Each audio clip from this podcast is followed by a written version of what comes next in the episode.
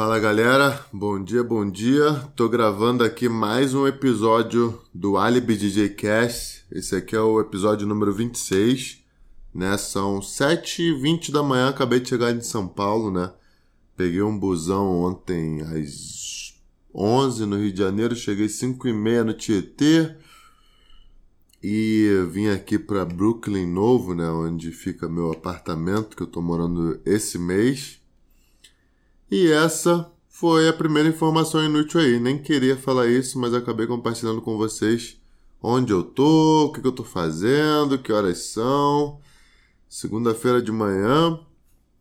E a primeira coisa que eu quero pedir para vocês aqui no podcast, antes de ir para a informação inútil de verdade, a planejada, é pedir para vocês darem uma moral no Stories, né? Se você tá assistindo isso aqui no Spotify ou no Google, no Google Podcasts ou no iTunes, né? Deu uma moral no Spotify, no, deu uma moral no Instagram lá, né? No Stories, compartilha lá no teu Stories. Diga de repente o que você mais gostou desse episódio aqui ou só deu uma postada lá pra galera ficar sabendo do podcast. O podcast tá crescendo muito, cara. Estamos chegando a 5 mil downloads por semana. E isso me deixa muito contente, moro, cara? É. Eu quero, cara, antes de de repente falar aqui sobre a informação inútil, eu quero agradecer a Respeita, né? Quem me segue lá no Instagram viu que, por ganhei ontem uma mala da Respeita praticamente, muita roupa, muitos bonés. Inclusive vou até doar alguns, alguns daqueles bonés ali com autorização da Respeita, né? E tô muito amarradão, a marca legal, é Respeita com, com X. Se você quiser conhecer no Instagram, dá uma olhada lá, Respeita com X. Uma marca streetwear que começou nos games, né? Começou com a galera mais nerd. Depois, pô, partiu pro jiu-jitsu através do Marcinho, através do Patrick, Patrick Gaudio, né? E tá também no skate, tá também nas tatuagens, então é uma marca muito streetwear, muito underground, que é muito irado, é um estilo que eu gosto bastante. E é um estilo que tá virando fashion ultimamente, né, na gringa. E é uma coisa que tá crescendo muito aqui, cara. Porra, Respeito já fez collab com a Red Bull, já fez collab agora com a Kenner, né? É uma parada muito maneira. Então tô feliz de poder pô, conhecer a galera, de ter um relacionamento com eles, legal pra caramba. Se você quiser conhecer a marca, dê uma olhada aí. A informação inútil, galera, de hoje é o seguinte: tô no Brasil depois de pô, dois anos e meio fora e fui esse final de semana num churrasco de família, galera. Churrasco de família. E o que, que acontece com o churrasco de família no meu caso aqui, né? Eu não bebo, né? Principalmente em churrascos de família, né? Se eu beber vai ser uma coisa muito esporádica, uma coisa muito atípica, né? E não vai ser no churrasco de família, né, irmão? Pelo amor de Deus. E o que eu pude concluir, cara, no churrasco de família foram algumas coisas, né? Depois de estar, depois de estar tanto tempo longe de casa. A minha conclusão é o seguinte: nem gente chata, ouça o que eu tô falando, nem gente chata aguenta gente chata, irmão. E eu preciso compartilhar isso aqui porque, porra, não tem como, cara. A pessoa é chata, certo? A pessoa é chata. Ao invés dela se juntar com uma pessoa chata igual a ela, porque aí um chateia o outro, né, cara? Aí anula, né? Pô, diga, você tá bêbado, chato. Junta com outro bêbado chato e dê tua palestra, dê teu discurso, dê teu speech motivacional lá, né? Pô, conte oito vezes como você conheceu aquela pessoa, né, cara? E aí, porra, junta duas coisas: a pessoa ser velha e ser chata. E ser bêbada. Né? Por que, que eu tô falando isso? Porque tu chega numa festa de família, ou num, num, num churrasco onde tá muita gente que se conhece há muito tempo, e a pessoa que tá bêbada já, que já tá alterada, alcoolizada, ela quer contar para todo mundo como é que ela te conheceu. Ou ela quer falar para todo mundo que tu era pequeno outro dia e agora você tá grande. Entendeu, cara? E quando você junta isso com bebida, fica uma coisa desagradável pra caramba. E aí o que que eu penso, né? Porra, nessa, nesse churrasco tinham, tinham duas pessoas muito chatas.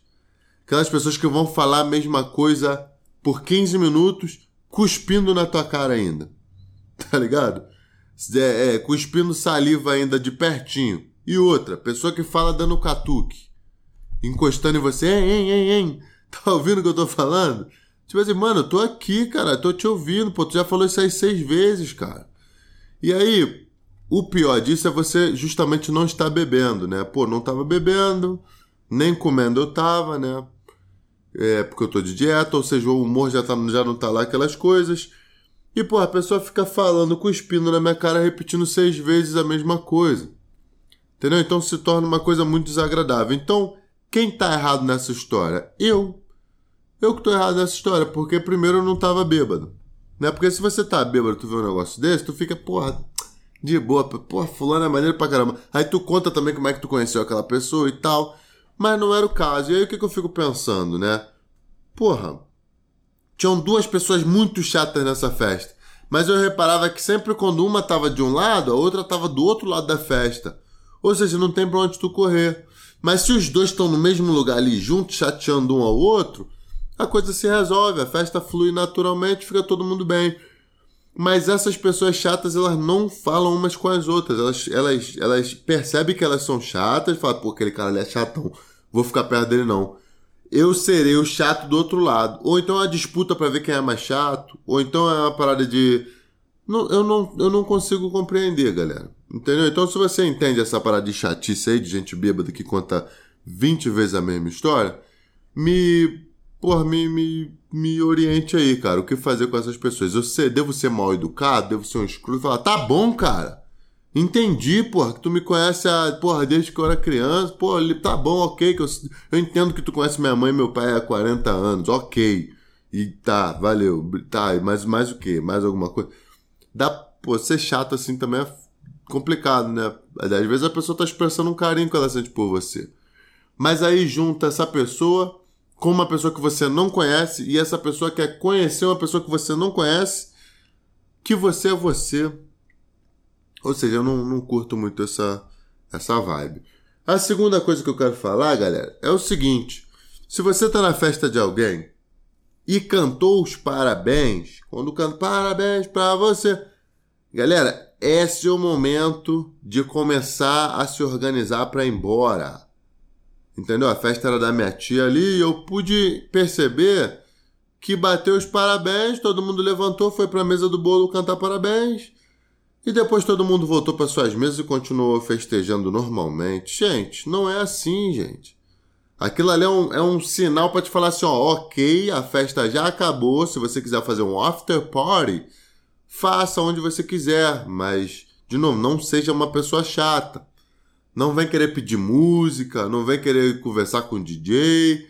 Não é assim, pessoal. Entendeu? Cantou os parabéns, é hora de ir embora. Outro motivo, outro, outro Outro sinal que está na hora de você ir embora é quando tem briga entre os parentes. Se rolou uma briga, galera, é hora de você ir embora também, entendeu? Principalmente quando acontecem as duas coisas. Nessa festa da minha família rolou uma briguinha, um pequeno desentendimento. Eu tenho uma prima que é lésbica, né? E ela estava dançando com uma menina, tal, e o marido da menina, da mulher, ficou com ciúmes da minha prima. E aí, misteriosamente, a, a, esposa dele caiu no chão, bateu com a cabeça e foi pro hospital. Festa de família, Duque de Caxias, vocês estão ligados como é que é o ritmo, né? E aí, conclusão, quando teve a briga eu já falei, pô, tá na minha hora, né? Pô, teve a primeira briga, é sinal que o nível de bebida chegou no limite, né? Por isso que eu sou extremamente contra bebidas alcoólicas. Mentira, não sou extremamente contra, não. Sou contra quando eu não tô bebendo, né? Ou seja, 90% das vezes. E, porra, então eu já fiquei meio assim, né, cara? Já falei, pô, tá na hora de ir embora. Mas, pô, tava com a minha mãe, tava de carona, não sei o que e tal. falei, ok. Cantou os parabéns, galera, fui embora. Então, dois, dois sinaizinhos para você não ser desagradável.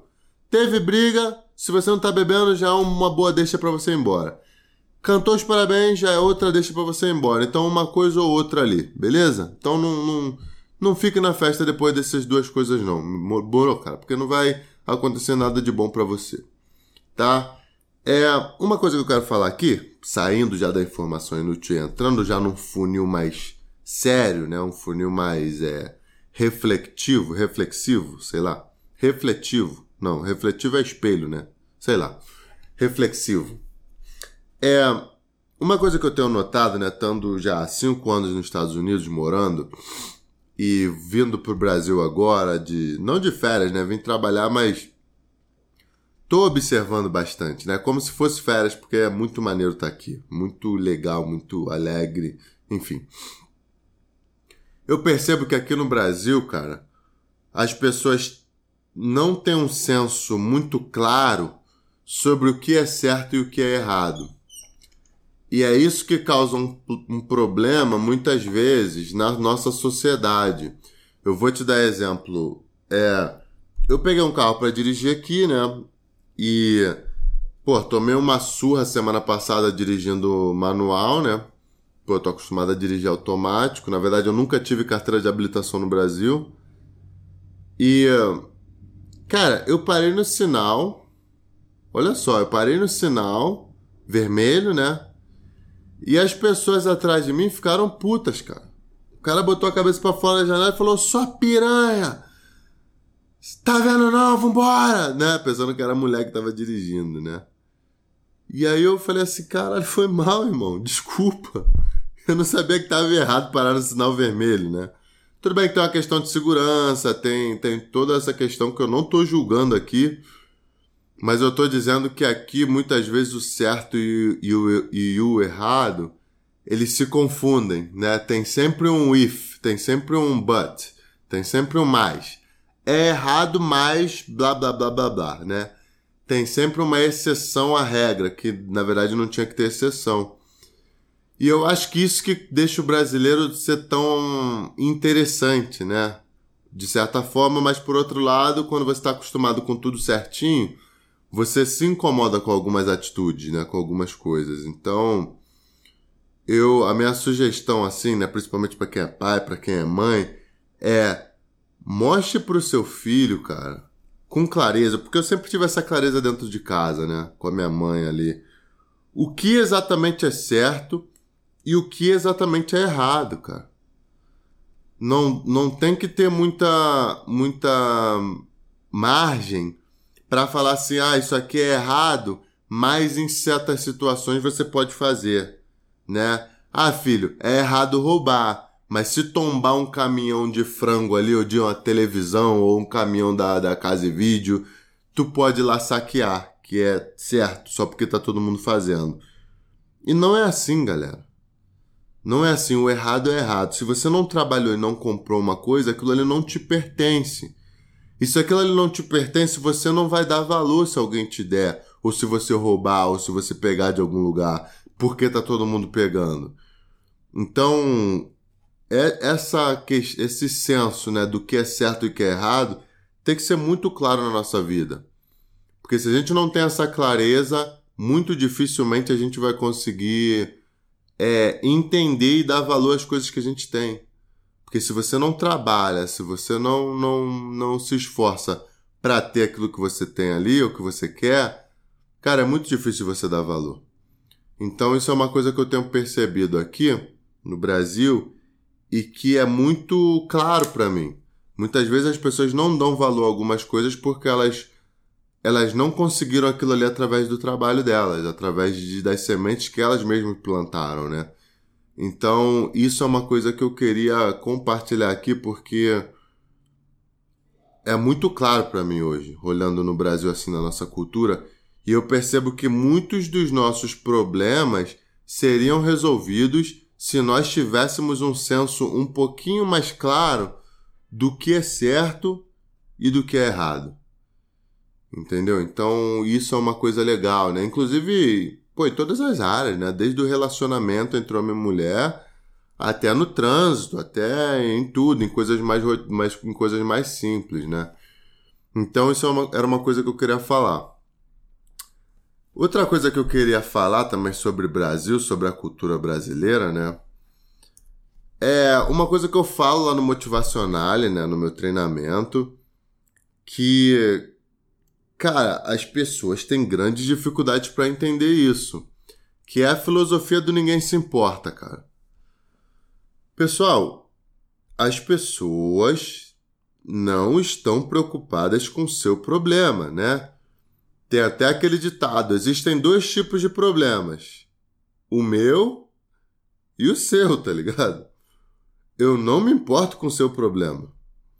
E isso eu tô falando de sociedade, tá? É. As pessoas não vão se importar com o seu problema. A não ser que aquele problema ali seja um problema mútuo. Seja um problema que pertence a você e pertence àquela pessoa também. Aí sim ela vai se mobilizar para te ajudar. Caso contrário, a pessoa não tá nem aí pro teu problema. E ter problema, de novo, né, a questão do senso, né, do que é certo e o que é errado. Porque você ter um problema não significa que você tem que furar a fila de alguém e não significa que alguém tem, tem que ser obrigado a te ajudar, né? Porque o que está acontecendo ultimamente assim comigo, principalmente no Instagram ali? As pessoas veem, né, que, pô, vira e mexe eu ajudo um projeto social, vira e mexe eu ajudo aqui ou ali, vira e mexe eu faço uma coisinha aqui ou ali, que eu, pô, realmente estou envolvido com o YouTube, tem podcast, eu tô tentando ajudar as pessoas, né? E daí o cara tá querendo lutar o Pan-Americano e ele acha que eu sou obrigado a compartilhar a rifa dele, né? Quando na verdade eu não conheço essa pessoa, eu não sinceramente, eu não estou preocupado com o problema dessa pessoa, porque eu não a conheço, né? Se eu não te conheço, é muito fácil eu ignorar seu problema. É muito fácil eu ignorar seu problema. É muito fácil eu não me importar com o seu problema, né? E eu tenho notado que as pessoas ficam ofendidas às vezes. Primeiro, se eu não respondo. Segundo, se eu digo não, né? Então, o que, que eu acho, né? Eu acho, cara, que quando você solicita uma coisa, digamos que você vai pedir alguma coisa pro seu pai ou pra sua mãe, que são pessoas que te amam muito e que querem seu bem 100% das vezes. Os seus pais vão te negar alguma coisa às vezes, né? Vão te dizer que sim ou que não. Eu acho que nessa fase da tua infância você tinha que ter se adaptado com a possibilidade de receber um não. E receber um não não é o fim do mundo, galera. Não é uma coisa traumática, não tem que te. Caramba, recebi um não, agora eu não vou mais tentar, né? Pô, tem aquela gatinha que tu quer conquistar. Você foi lá, tentou, você tentou, tomou atitude, você planejou aquela coisa que eu falo, né, cara? Você teve a ideia, você planejou, você colocou em ação, porque a, primeira, a maioria das pessoas não vai ter a ideia, né? Aí vai ter outra parte das pessoas que vai ter a ideia e não vai planejar. Vai direto para ação. E essas pessoas, quem aquela parada, quem planeja, quem erra em planejar, planeja falhar. E aí você teve a ideia, planejou, que é muita coisa que uma coisa que muita gente também não vai fazer, e colocou em ação. Quando você coloca em ação, galera, você vai ter um problema. É o ciclo da vida, é normal em tudo que você faça. Se é uma coisa fácil, o problema vai ser menor. Se é uma coisa maior, o problema vai ser maior. Né? E as pessoas, como eu posso dizer, as pessoas não não conseguem resolver o problema. Cara, você já teve a ideia, você já planejou, você já colocou em ação. Agora você tem que resolver um problema para conseguir. Né? E quando alguém te diz não, não tem que ser traumático, é simplesmente porque aquela pessoa não tá na vibe de, de não tá na mesma visão que você. Entendeu? E eu percebo que as pessoas ficam seriamente ofendidas quando elas recebem não. Ou elas traumatizam e param e acham que aquilo ali não é para elas, ou elas botam a culpa na pessoa que negou. Quando na verdade não, cara. De repente você não soube pedir, de repente você não soube negociar, de repente você não deu o um motivo certo para aquela pessoa te ajudar, porque mesmo para a pessoa te ajudar, você tem que dar um motivo, cara. Não é simplesmente me ajuda aí porque eu sou sangue bom. Isso não existe. Né? Quer dizer, até existe, caridade até existe. Mas quando você está falando porra, de mundo, você precisa entender que as pessoas não estão nem aí para seus problemas, cara. E você precisa partir desse princípio. A pessoa não tá nem aí, eu vou tentar uma sorte ali. Ou eu vou criar um argumento e convencer aquela pessoa ali de me responder, de me de, de fazer o que eu preciso que ela faça, né? Então, galera, receber não não é o fim do mundo, tá? E você não pode, você não tem o direito de se ofender quando uma pessoa diz não a você. Principalmente se essa pessoa não for seu pai e sua mãe. Seu pai e sua mãe vão tentar te ajudar 100% das vezes. Mas, pô, se a pessoa não é teu familiar, não te conhece, cara, não se ofenda. E não rotule aquela pessoa por, por um. por não querer te ajudar naquele momento. Aquela, aquela pessoa também tem um problema. Né? É igual. Pô, recebo mensagem hoje em dia de falar assim, Mohamed, por favor, responde aí, preciso falar contigo. Precisa falar comigo, mano? Tá ligado? Como assim tu precisa falar comigo? Manda teu problema aí, mano. Deixa eu avaliar se eu quero me envolver nisso. Né? Antes, me responde aí, como assim, mano? Tipo, imagina. Olha, olha que arrogância, que egoísta você tá sendo por você tá fazendo isso. Porque você não tá é, levando em consideração meus problemas, o meu tempo, a minha vida, a minha correria também, entendeu? Então manda teu problema. Se você se for se for uma coisa urgente, manda teu problema. Que aí eu vou ter tempo de ler, avaliar se eu quero ou não me envolver naquilo e seguir minha vida, não perder meu tempo. Então essa era a segunda coisa que eu queria falar. Terceira, terceira coisa, sei lá, tô falando pra caramba aqui já. A outra coisa, cara, é sobre intuição. Eu tava conversando com uma pessoa muito especial para mim esses dias, e essa pessoa tá naquela fase que a maioria nunca vai entender, nunca vai chegar nesse nessa clareza de informações, que é o seguinte, essa pessoa sempre foi, sempre não, mas ela ela desde muito cedo ela demonstrou que ela não tinha perfil para ser funcionário, né? E é normal, tem gente que tem perfil de funcionário, tem gente que tem perfil de empresário, de líder, né? E quando e tem benefícios e malefícios de ambos os lados, assim como tudo na vida, né? O empresário, ele vai ele vai ser o último a receber na empresa dele, né? Ele paga ele é, ele é o único que não come se a conta não fechar, né? O funcionário tem que ser pago, as contas têm que ser pagas, o estabelecimento, o aluguel, tudo tem que ser pago, e se sobrar alguma coisa você recebe, né? Obviamente que eu estou falando do empresário que está começando. Eventualmente tu vai ter um salário na tua empresa. Se tu for realmente uma pessoa inteligente, você não vai usar o dinheiro da empresa como se fosse teu teu dinheiro pessoal, né? Fábio Gurgel fala isso aí no, no Viver do Jiu-Jitsu. Empresários inteligentes falam isso, mas as pessoas continuam encarando o business como, como dinheiro pessoal, né? Ah, esse aqui é meu dinheiro, é dinheiro da minha empresa, é meu dinheiro. Não, e não é bem assim. Enfim, mas eu não tô aqui para dar uhum. coach de business, até porque eu nem tenho capacidade, QI e, enfim, know-how para isso. Mas essa pessoa chegou nesse momento onde, onde ela queria empreender, né? Ela queria dar, andar com as próprias pernas e tentar a sorte. E isso é a intuição dessa pessoa que estava falando isso para ela, falando, cara, você precisa tomar essa atitude X para você conseguir é, voar mais alto, né? E essa pessoa conversou com pessoas que ela não tinha que conversar. Lembra quando eu falo, eu falo muito no motivacionalista que cego não dá luz a cego? Cara, se você não tem sucesso do seu lado, se você não viu sucesso na tua família, se você não viu sucesso nos seus vizinhos, quem é pobre principalmente passa por isso né? Quem, se você é pobre, se você veio de comunidade, você passa por isso, eu sei, né, disso. Que quando você não vê sucesso ao seu redor, fica muito mais difícil de você acreditar que dá. Então, se você pergunta para essas pessoas, pô, se você pergunta para uma pessoa que trabalha numa empresa há 30 anos como é que é ser empresário, essa pessoa tem a visão de um funcionário, uma pessoa que trabalhou na empresa por 30 anos. Essa pessoa não tem a visão de empresário. O que é pagar uma conta, o que é pagar um aluguel, o que é ter um cafezinho ali pro, pro cliente, o que é ter um biscoito pro cliente ali, o que é ter um banheiro cheiroso, o que é ter um ambiente cheiroso, limpo e agradável, né? Essas coisas não passam na cabeça do funcionário. O funcionário tá, chega pensando na hora de ir embora, fazer o que tem que fazer para ir embora, bater a meta, né? Então, se você está querendo ser empresário e você se consulta com funcionários, você errou.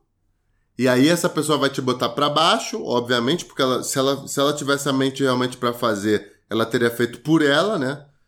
E, e aí você se coloca para baixo, você questiona a sua própria capacidade justamente porque você está ouvindo opiniões de pessoas que não têm QI, não têm know-how para te, te orientar ali, cara.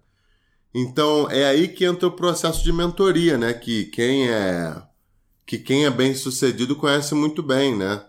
Você quer se consultar, você quer ouvir opiniões de pessoas que chegaram onde você quer. Se você quer ganhar um milhão de reais ou de dólares, você não tem que estar tá pedindo opinião de um cara que ganhou mil reais.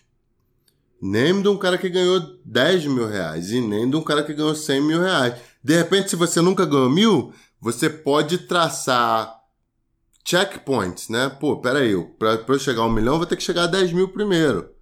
Depois eu vou ter que chegar a 100, a 500. Então, de repente, você pode ter um mentor que chegou a mil. E aí você fala com esse cara. E aí depois você vai para o mentor de 10 mil, depois para o mentor de 100 mil. Mas você precisa entender que para te ajudar a desbloquear um milhão na tua cabeça, porque precisa desbloquear na tua mente primeiro. Você tem que estar tá conversando com essa pessoa que fez um milhão, né? E por aí vai. Mas agora, se você tem 10 mil na conta, você está pedindo é, opinião de 100 mil reais para um cara que só tem mil, caramba, mano. Tá errado. E a culpa é sua se essa pessoa te botar para baixo, né? Porque você não tem que estar tá pedindo opinião para essa pessoa e nem tentando se basear numa história dessa pessoa. E daí entra também outro assunto que eu falo bastante no Motivacional, que é o seguinte: você precisa.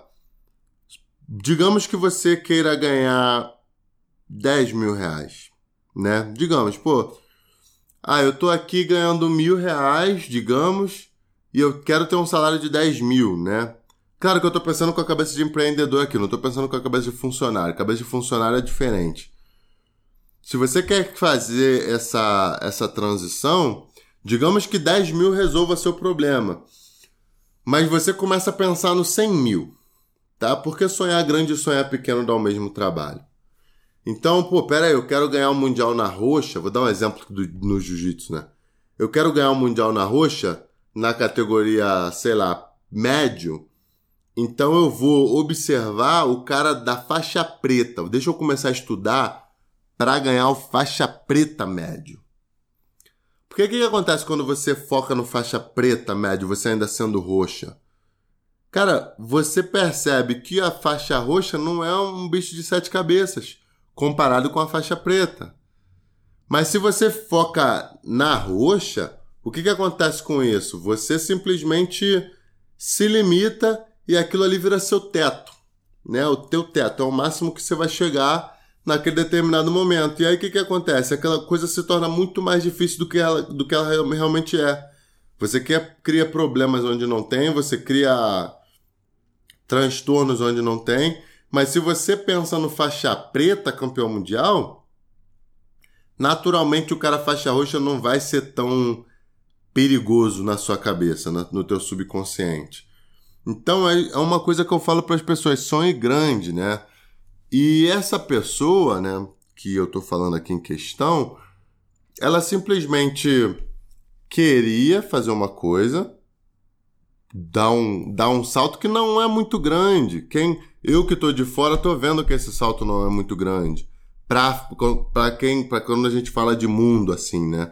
Mas na, na realidade daquela pessoa, o salto era muito grande, estava amedrontando ela, né? Porque é aquela coisa que o Renato Troglo fala, né? O, o enfim, o cara é. é ele é, ele é. Não é, vou dizer mental coach, ele é a pessoa que prepara sua mente para desafios, para desbloquear muita coisa. Eu até já me consultei com ele. Ele fala, né? O nosso cérebro, cara, foi feito para nos proteger. Então, toda vez que a gente sai um pouco da nossa zona de conforto, o nosso cérebro tende a falar assim, mano, não vai para aí. Porque aí é perigoso, né? E o cérebro que está tentando nos, prote nos proteger, ele vai naturalmente falar assim, cara, é realmente é perigoso, não vai para lá. E aí quando você junta isso, né, essa insegurança de tá, de experimentar o novo, com uma experiência de estar tá ali com uma pessoa que não tem a mesma visão que você, é um momento que você falha, porque você coloca muita pressão no seu ombro. Você está ouvindo pessoas que não chegaram, não conquistaram, não fizeram, né? E mais você também que nunca fez, ou seja, é cego pedindo orientação a outro cego. Cego não dá luz a cego, não adianta. Então, o poder da nossa intuição é muito bom, ele nos faz ter essa ambição de querer crescer um pouquinho mais, mas a gente precisa colocar na nossa cabeça, cara, que existe um como eu posso dizer, existe uma, um processo para as coisas acontecerem, existe um sistema. E se você conseguir chegar no mentor certo, na pessoa certa para te orientar, vai ser muito mais fácil de você desbloquear aquele problema, aquela, aquele task force na sua cabeça, né? O problema é que mentores não estão disponíveis, né? Geralmente uma pessoa que por, ganhou um milhão, que ganhou um bilhão, ou uma pessoa dessa, dessa forma, ela não está livre para você. Então você vai ter que investir nessa mentoria, na maioria das vezes você vai ter que pagar por isso, e, não, e é a melhor coisa que você pode fazer é pagar por uma mentoria. Ou você vai ter que convencer essa pessoa de te ajudar, convencer essa pessoa que você está determinada, determinado ou a, a crescer, a chegar onde você quer. E aí aquela pessoa naturalmente vai te ajudar vai te dar alguma orientação, entendeu? O problema é que bons mentores não estão disponíveis o tempo todo, né? Então, qual a alternativa, né? Para quem não vê sucesso. Tipo eu, eu não vi sucesso na minha família. Quando eu digo sucesso, galera, eu digo ganhar 100 mil, ganhar um milhão, né? É, ter, ter liberdade para viajar o mundo. Isso eu não vi na minha família. Isso eu não vi na minha, nos meus vizinhos. Eu não vi. É... Na minha, minha realidade não existia isso, era só em filme. Então, como é que eu vou achar que isso é possível para mim? Eu não vou. Mas a forma que eu achei de fazer minha mentoria sem ter dinheiro foi através dos livros, através dos filmes, através dos documentários, através das coisas que eu fui fazendo ao longo do tempo sem saber que estava fazendo. E hoje eu posso te dizer, cara, que fez toda a diferença, porque quando você ouve histórias, você percebe que o teu sofrimento não é grandes coisas, está todo mundo sofrendo, cara. Do cara que não conquista nada ao cara que está conquistando pra caramba, tá todo mundo sofrendo. Tá todo mundo passando perrengue, tá todo mundo é, se questionando se é capaz mesmo ou não. E isso é a coisa mais natural do mundo, galera. Então, o recado que eu quero deixar aqui é ouça a sua intuição, obviamente, a tua intuição vai te levar muito longe, você precisa confiar em quem você é, mas para você ouvir sua intuição, você precisa desligar um pouco Instagram, porque Instagram é influência positiva e negativa o tempo todo, na maioria das vezes negativa. E isso é uma coisa que eu falo sempre também, tanto no motivacional quanto em todos os lugares que eu vou. Pare de seguir aquelas pessoas que você não sente uma energia legal. Mesmo que a pessoa seja bem sucedida, uma pessoa legal ou não, se seguir aquela pessoa te causa inveja um pouquinho, não siga essa pessoa. Siga pessoas que te deixam e te dão uma energia legal, né? E você vai precisar desligar, cara, essa televisão, você vai precisar desligar sua música, você vai precisar parar contigo mesmo sozinho em casa e meditar, fazer tua meditação, fazer tua respiração, fazer todo o teu processo que te leve para dentro de você, para você poder pensar na pessoa que você é, no que, que você está pretendendo, no que você quer para você.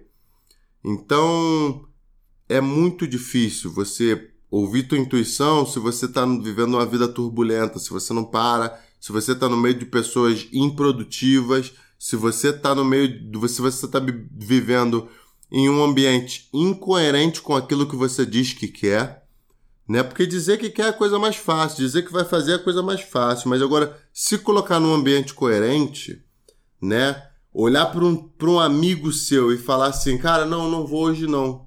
Não vou hoje não, eu tô ocupado. Isso é difícil. Isso é muito difícil. Então, crescer significa muitas vezes sair da tua área de, da tua área de conforto, muitas vezes não, sempre, né? Sair da tua área de conforto, muitas vezes é, não dar as costas, mas parar de ouvir um pouco tua família, parar de ouvir um pouco teus amigos e realmente ouvir você mesmo. Silenciar a voz exterior, silenciar o mundo e ouvir o que, que você tem para dizer com você. E através disso você vai ter as ideias que você precisa ter para chegar onde você quer. Mas, de novo, né? Ter a ideia não é nada, é pouco. O que mais que as pessoas mais têm é a ideia. Né? E ter a ideia é a parte mais fácil do processo. Você teve ideia, agora você precisa planejar. E quem vai te ajudar a planejar? Você vai fazer sozinho? Mas como é que tu vai fazer sozinho se tu nunca fez? Então procure um mentor, procure um livro, procure uma história de alguém que fez alguma coisa parecida com, você, com o que você quer. E aí, depois que você planeja, você precisa colocar em prática. Porque não é só também planejar, não é só ter a ideia, não é só planejar.